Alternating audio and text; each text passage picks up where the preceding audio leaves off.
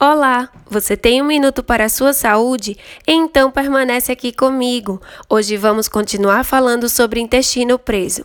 Caso você não tenha ouvido o primeiro podcast sobre o tema, eu sugiro que retorne.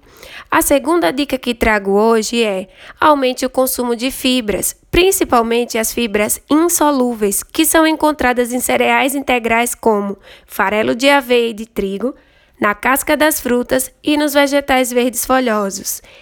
Esse tipo de fibra tem o poder de acelerar o trânsito intestinal, reter água e aumentar o peso e volume das fezes. Elas ainda promovem os estímulos mecânicos da peristalse, que são os movimentos involuntários do intestino. É quase impossível conseguir um bom funcionamento intestinal sem consumir fibras.